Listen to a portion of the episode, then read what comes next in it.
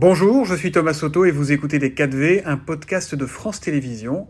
Bonne écoute. Bonjour Hassan Altawadi. Bonjour. Merci de nous recevoir euh, ici au, Qatar, euh, alors que la Coupe du Monde, votre Coupe du Monde, débute. Et merci euh, d'avoir aussi accepté de répondre à toutes les questions, y compris à celles qui peuvent faire polémique. Vous en êtes le patron de ce mondial de foot. Qu'est-ce qui fera que dans 28 jours, le, le 18 décembre, au soir de la finale, vous direz on a réussi, la fête a été belle? La première chose, je veux dire que ça, c'est pas mon Coupe du Monde, c'est la Coupe du Monde et le Moyen-Orient. Et c'est une grande opportunité pour nous euh, pour euh, prendre euh, le meilleur de notre culture pour, pour le monde. C'est la 22e Coupe du Monde, c'est la première qui est organisée par un pays arabe. C'est une grande fierté pour vous? Ah, bien sûr. Nous allons montrer au monde aujourd'hui la culture du monde arabe, l'hospitalité dont nous faisons preuve, la passion que nous avons pour le football, la capacité que nous avons à nous engager comme fans de foot et comme humains. C'est un moment de grande fierté.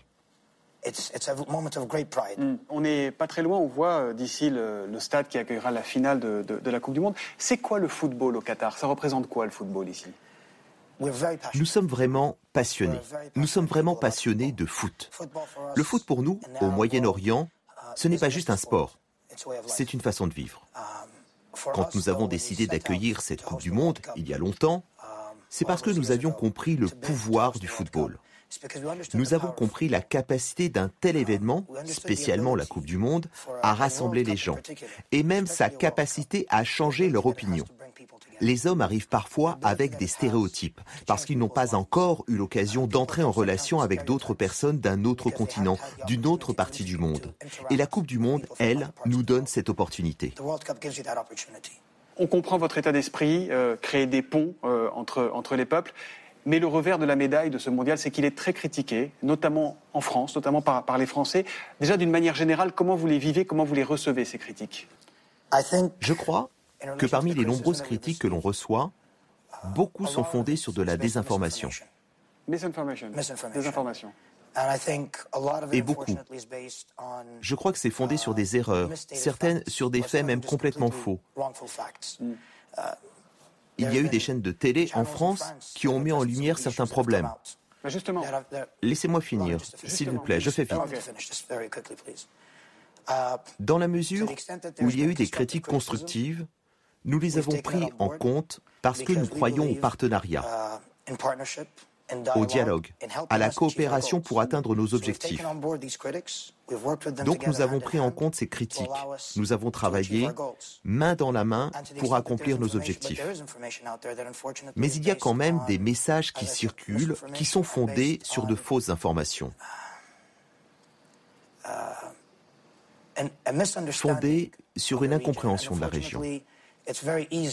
Et malheureusement, il est très facile de suivre ces fausses informations et ensuite de se construire une idée uh, qui peut être fondée sur des préjugés. Vous parliez des émissions qu'il y a pu y avoir en France. Il y en a une qui s'appelle Complément d'enquête, qui est un magazine d'investigation euh, diffusé sur France 2, qui a fait des révélations sur les conditions de travail et de logement des travailleurs étrangers, ceux qui ont construit cette Coupe du Monde, ceux qui ont bâti les stades, euh, les sous-traitants qui travaillent dans, les hôtels. On a entendu le mot esclavage que vous avez dû entendre euh, vous aussi. Et ils ont raconté qu'ils n'étaient pas payés. Certains ont eu trois jours de congé en, en neuf mois. Ils vivaient à sept dans dix mètres carrés. Tout ça, c'est faux. Laissez-moi vous dire une chose. En 2013, on a adopté des normes relatives au bien-être des travailleurs au sein du comité d'organisation. Sur le travail que nous avons accompli au fil des années, nous avons commencé par de petits projets. Notre objectif a toujours été de nous assurer que nous développions des changements durables, des changements sur le long terme, et aussi pour les travailleurs. Ces objectifs, le Qatar les avait déjà avant le projet d'accueillir la Coupe du Monde. Mais nous avons utilisé cet événement pour les atteindre plus vite. Depuis 13 ans, avec le comité d'organisation dont je suis le responsable, nous avons fait d'énormes progrès. Et ce n'est pas moi qui le dis, c'est Amnesty International, c'est Human Rights Watch. Vous pouvez lire leurs rapports. Leurs derniers rapports disent tous que nous adoptons les bons standards. L'autre sujet qui fâche euh, Hassan Al-Tawadi concerne les homosexuels. Ici, l'homosexuel euh, est considéré comme un crime qui peut être puni de 7 ans de prison. Est-ce que vous pouvez nous assurer que si un couple homo vient euh, participer à des matchs, participer à la fête, il lui arrivera rien, il n'aura aucun problème? Je ne peux pas mieux répondre que notre Altesse royale lorsqu'il a été interrogé sur la question. Tout le monde est le bienvenu. Nous demandons aux personnes de respecter notre culture et c'est une opportunité pour les gens d'explorer, de découvrir la culture du Moyen-Orient, la culture arabe, une culture qui est très riche, très ancienne. Une partie très importante de notre culture, c'est l'accueil. Tout le monde est le bienvenu. Certains parlent de Qatar bashing. Pourquoi, à votre avis, euh, certains veulent absolument vous donner des leçons de morale, comme, on dit? Est-ce qu'il est est y a une forme de racisme contre le Qatar aujourd'hui? Est-ce que vous ressentez ça d'une partie de la population? Pas tout le monde, mais d'une partie. Je crois qu'au fil des années, um, le Moyen-Orient a été représenté d'une certaine manière. Il est plus facile de voir et de croire ce qui est négatif que positif. Malheureusement, les gens ont des stéréotypes et comme je l'ai dit, c'est plus facile de croire ce qui est négatif. Même lorsque nous prouvons que certains faits sont faux, par exemple, la dette contractée pour la construction des stades de la Coupe du Monde. Ce n'est pas moi qui dis ça.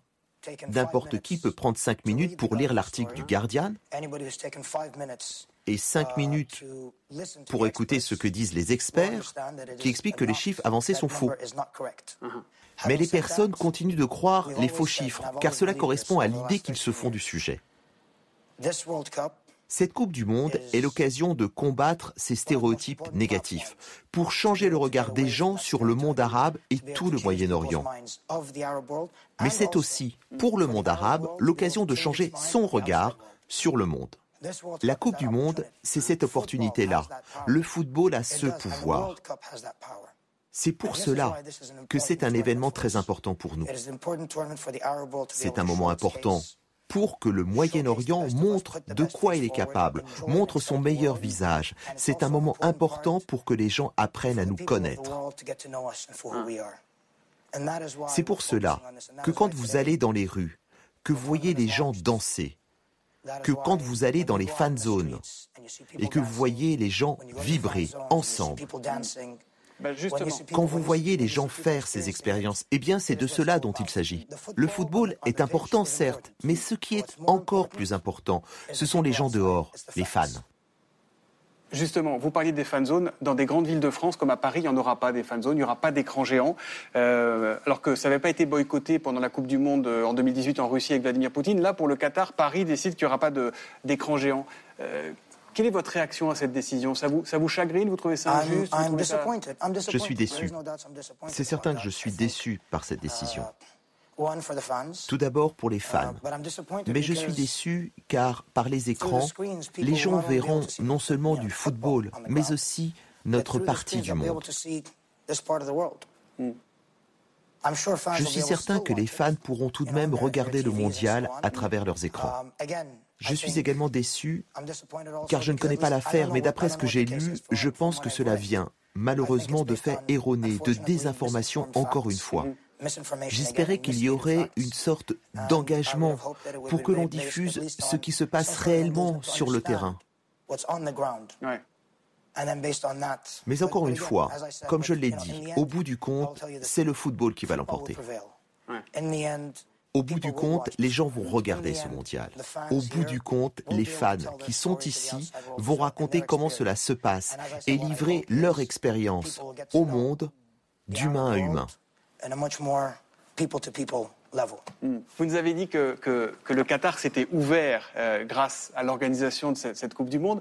Aujourd'hui, c'est la Coupe du Monde des hommes ici. Est-ce qu'un jour, il pourrait y avoir un mondial féminin au Qatar? Nous croyons au pouvoir du sport au changement par le sport. Je ne dirais pas non à un tel événement. Mais aujourd'hui, nous avons le mondial masculin. Et mon rôle, c'est que tout se passe bien avec la FIFA. Une fois terminé, d'autres personnes prendront le relais. Et vous pourrez leur demander et voir ce qui se passe dans le futur. À votre avis, qui va la gagner, cette Coupe du Monde? Je ne sais pas. Euh, je ne sais pas. Euh, il y a beaucoup d'équipes qui sont plus fortes. Ouais. Euh, je crois que la France a une grande opportunité.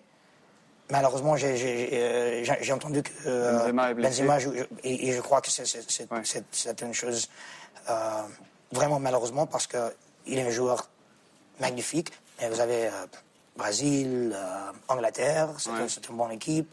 Le Belge, grand joueur dans le Belge. L'Allemand, toujours l'Allemand avant, avant, une grande grand opportunité. Um, Argentine. Je crois que le football gagnera. Merci beaucoup. Merci à Senata de nous avoir reçus. Et comment on dit bonne chance et bonne Coupe du Monde en, arabe? Eh ben voilà. Merci. Bon tournoi. Merci. Thank you. Thank you very much. C'était Les 4V, un podcast de France Télévisions. S'il vous a plu, n'hésitez surtout pas à vous abonner. Vous pouvez également retrouver tous les replays en vidéo sur France.tv.